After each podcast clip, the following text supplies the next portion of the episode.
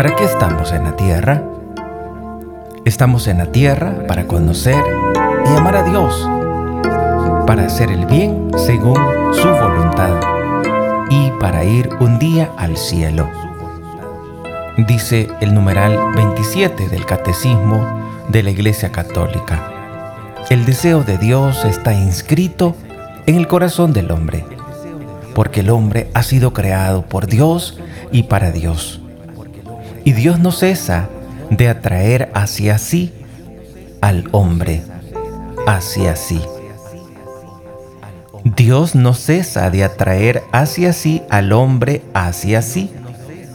Y solo en Dios encontrará el hombre la verdad y la dicha que no cesa de buscar. La razón más alta de la dignidad humana consiste en la vocación del hombre a la comunión con Dios. Esa es la más alta de la dignidad humana, la razón más alta de la dignidad humana. Consiste en la vocación del hombre a la comunión con Dios. Cuando tú buscas esa comunión con Dios, estás buscando esa dignidad más alta a la que debes siempre acudir. El hombre, dice el numeral 27 del Catecismo de la Iglesia Católica, el hombre es invitado al diálogo con Dios desde su nacimiento. Desde que tú naces, eres invitado al diálogo con Dios, pues no existe sino porque creado por Dios por amor, es conservado siempre por amor. Tú eres conservado siempre por amor.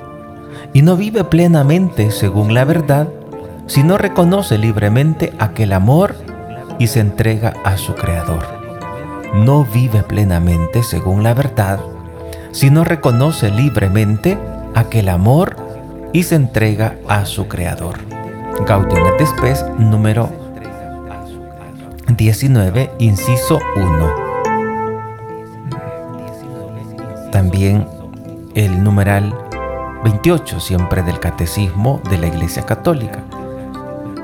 Dice, hablando sobre la razón o contestando por qué estamos aquí en la Tierra. De múltiples maneras en, su historia y hasta el día de hoy, los hombres han expresado a su búsqueda de Dios por medio de sus creencias y sus comportamientos religiosos, como oraciones, sacrificios, cultos, meditaciones, etc. A pesar de las ambigüedades que puedan entrañar, esta forma de expresión son tan universales que se puede llamar al hombre un ser religioso porque estas expresiones las encontramos en todas las culturas. Él creó de un solo principio todo el linaje humano para que habitase sobre la faz de la tierra y determinó con exactitud el tiempo y los límites del lugar donde habían de habitar, con el fin de que buscasen a Dios, para ver si a tientas le buscaban y le hallaban, por más que no se encuentra lejos de cada uno de nosotros, pues en Él vivimos, nos movemos y existimos. En Él vivimos, nos movemos y existimos. Hechos capítulo 17, versículo del 26 al 28 dice, De uno solo creó el género humano para que habitara en la tierra entera, determinando fijamente los tiempos y las fronteras, los lugares que había de habitar, con el fin de que lo buscase a él, a ver si al menos a tientas lo encontraban, aunque no está lejos de ninguno de nosotros, pues en él vivimos, nos movemos y existimos. Así dice la palabra de Dios, Hechos capítulo 17, versículo del 26 al 28. Del 26 al 28.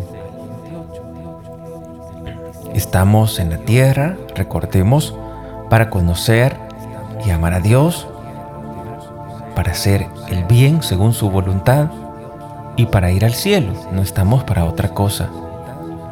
Pero esta vida, esta unión íntima y vital con Dios, puede ser olvidada, desconocida e incluso rechazada explícitamente por el hombre. Tales actitudes pueden tener orígenes muy diversos, como la rebelión contra el mal en el mundo, la ignorancia o indiferencia religiosa, los afanes del mundo y las riquezas, el mal ejemplo de los creyentes, las corrientes del de pensamiento hostiles a la religión y finalmente esa actitud del hombre pecador que por miedo se oculta de Dios y huye ante su llamada. El caso de Jonás, capítulo 1, versículo 3 dice, Jonás se puso en marcha para huir a Tarsi, lejos del Señor. Así dice la palabra de Dios, que Jonás huyó lejos del Señor. Y dice el catecismo de la Iglesia Católica en el numeral 29 que la actitud del hombre pecador, por miedo, se oculta de Dios y huye ante su llamada. Dice el Salmo 105, versículo 3, se alegra el corazón de los que buscan a Dios. Si el hombre puede olvidar o rechazar a Dios, Dios no cesa de llamar a todo hombre. Dios no cesa de llamar a todo hombre. Dios no cesa de llamar a todo hombre. A buscarle para que viva y encuentre la dicha. Qué bueno es Dios. Te busca, me busca, nos busca para que tengamos vida y encontremos la dicha. Pero esta búsqueda exige del hombre todo el esfuerzo de su inteligencia. Todo el esfuerzo de su inteligencia. La rectitud de su voluntad. Un corazón recto y también el testimonio de otros que le enseñen a buscar a Dios. Tú eres grande, Señor, y muy digno de alabanza, decía San Agustín. Grande es tu poder, y tu sabiduría no tiene medida. Y el hombre, pequeña parte de tu creación, pretende alabarte. Precisamente el hombre, que revestido de su condición mortal, lleva en sí el testimonio de su pecado y el testimonio de que tú resistes a los soberbios. A pesar de todo, el hombre, pequeña parte de tu creación, quiere alabarte. Tú mismo le incitas a ello, haciendo que encuentre sus delicias en tu alabanza. Porque nos has hecho para ti nuestro corazón está inquieto mientras no descansa en ti. Así recoge el catecismo de la Iglesia Católica estas palabras de San Agustín. Porque todos estamos llamados a hacer el bien, amar a Dios, a conocer a Dios, según su voluntad para ir al cielo. El Yucat dice, ser hombre quiere decir venir de Dios e ir hacia Dios.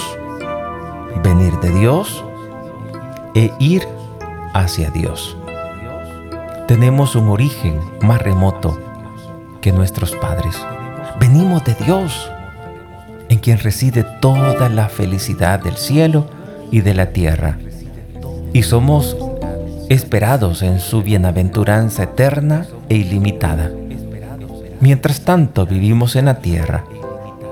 A veces experimentamos la cercanía de nuestro Creador. Con frecuencia no experimentamos nada en absoluto. Para que podamos encontrar el camino a casa, Dios nos ha enviado a su Hijo. que nos ha librado del pecado, nos ha salvado de todo mal y nos conduce infaliblemente a la verdadera vida. Él es el camino, la verdad y la vida, como dice la palabra de Dios en el Evangelio de San Juan capítulo 14, versículo 6. Dice Jesús le responde, yo soy el camino, la verdad y la vida. Nadie va al Padre sino por mí. Así dice Dios en su palabra en San Juan 14, 6. También en el numeral 285 del Yucat nos podemos preguntar qué es la bienaventuranza eterna. La bienaventuranza eterna es contemplar a Dios y ser introducido en la bienaventuranza de Dios. Si nos preguntamos, ¿por qué nos creó Dios? Las personas que más sufren se hacen esta pregunta, ¿por qué Señor me creaste? Solo para sufrir, solo para sufrir pobreza, solo para sufrir de parte de mis hijos, de parte de mis papás. ¿Y cuánta gente está haciendo, cuestionando a Dios, haciendo tanta, tantas interrogantes? ¿Por qué nos creó Dios? Pensemos. Y la respuesta es, Dios nos creó por un amor libre y desinteresado. Esa es la respuesta. Dios te ha creado por un amor suyo, por un amor libre y desinteresado. Un amor libre y desinteresado, dice el Catecismo de la Iglesia Católica en el numeral 31.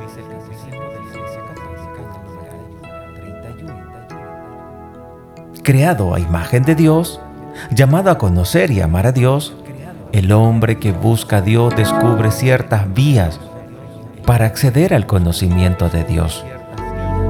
Se la llama también prueba de la existencia de Dios. No en el sentido de las pruebas propias de las ciencias naturales, sino en el sentido de argumentos convergentes y convincentes que permiten llegar a verdaderas certezas. Estas vías para acercarse a Dios tienen como punto de partida la creación, el mundo material y la persona humana. El mundo, a partir del movimiento y del devenir, de la contingencia del orden y de la belleza del mundo, se puede conocer a Dios como el origen y el fin del universo. San Pablo afirma refiriéndose a los paganos. Romanos capítulo 1, versículo 19. Lo que de Dios se puede conocer está en ellos manifiesto. Dios se lo manifestó, porque lo invisible de Dios, desde la creación del mundo, se deja ver a la inteligencia a través de sus obras, su poder eterno y su divinidad. A través de sus obras, dice Romanos capítulo 1, versículo del 19 al 20. Y San Agustín decía, hablando de esta vía tan importante para conocer a Dios. A partir de la creación, interroga la belleza de la tierra, decía San Agustín. Interroga la belleza del mar, interroga la belleza del aire, que se dilata y se difunde. Interroga la belleza del cielo. Interroga todas esas, estas realidades. Todas te responden, ve, Nosotras somos bellas. Su belleza es una profesión. Estas bellezas sujetas a cambio, ¿quién las ha hecho sino la suma belleza? Decía San Agustín. Luego, el hombre. El hombre. Dice el numeral 33 del Catecismo de la Iglesia Católica. Con su apertura a la verdad y a la belleza, el hombre con su sentido del bien moral, con su libertad y la voz de su conciencia, con su aspiración al infinito y a la dicha, el hombre se interroga sobre la existencia de Dios. En estas aperturas percibe signos de su alma espiritual, la semilla de eternidad que lleva en sí al ser irreductible a la sola materia. Su alma no puede tener origen más que en Dios.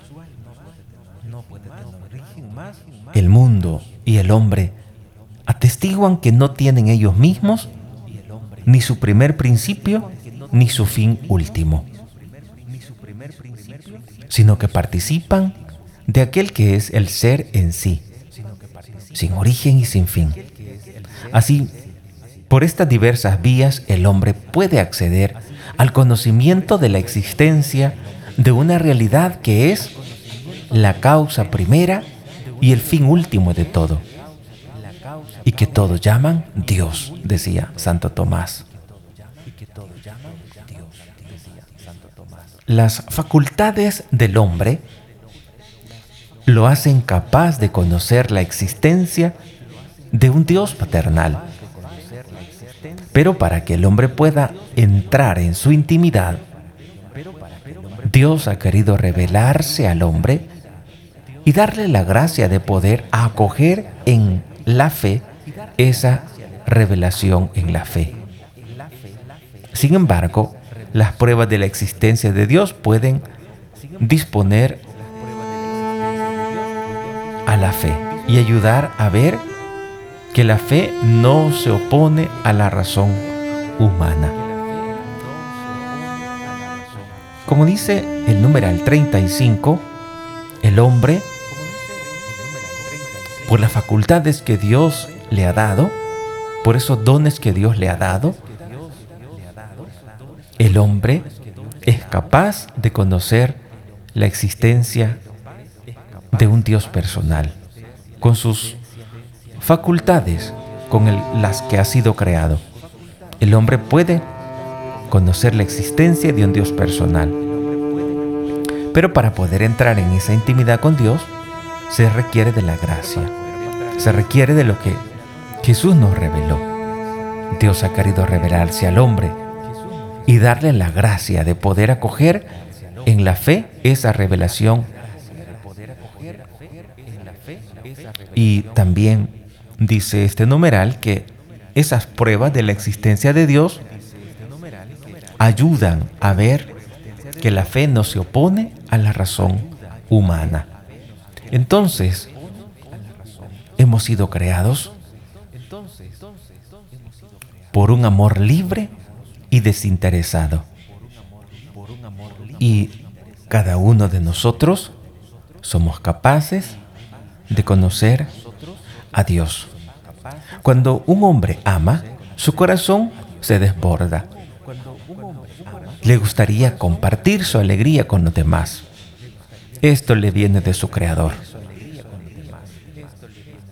Aunque Dios es un misterio, podemos sin embargo pensar en Él al modo humano y afirmar, nos ha creado a partir de un desbordamiento de su amor. Quería compartir su alegría infinita con nosotros, que somos criaturas de su amor. Queridos hermanos, Dios es maravilloso y todos tenemos la invitación de abrirle el corazón para que Él pueda iluminar nuestro caminar puede iluminar tu vida, porque Dios te ha creado para compartir su infinita alegría contigo, porque eres criatura de su amor.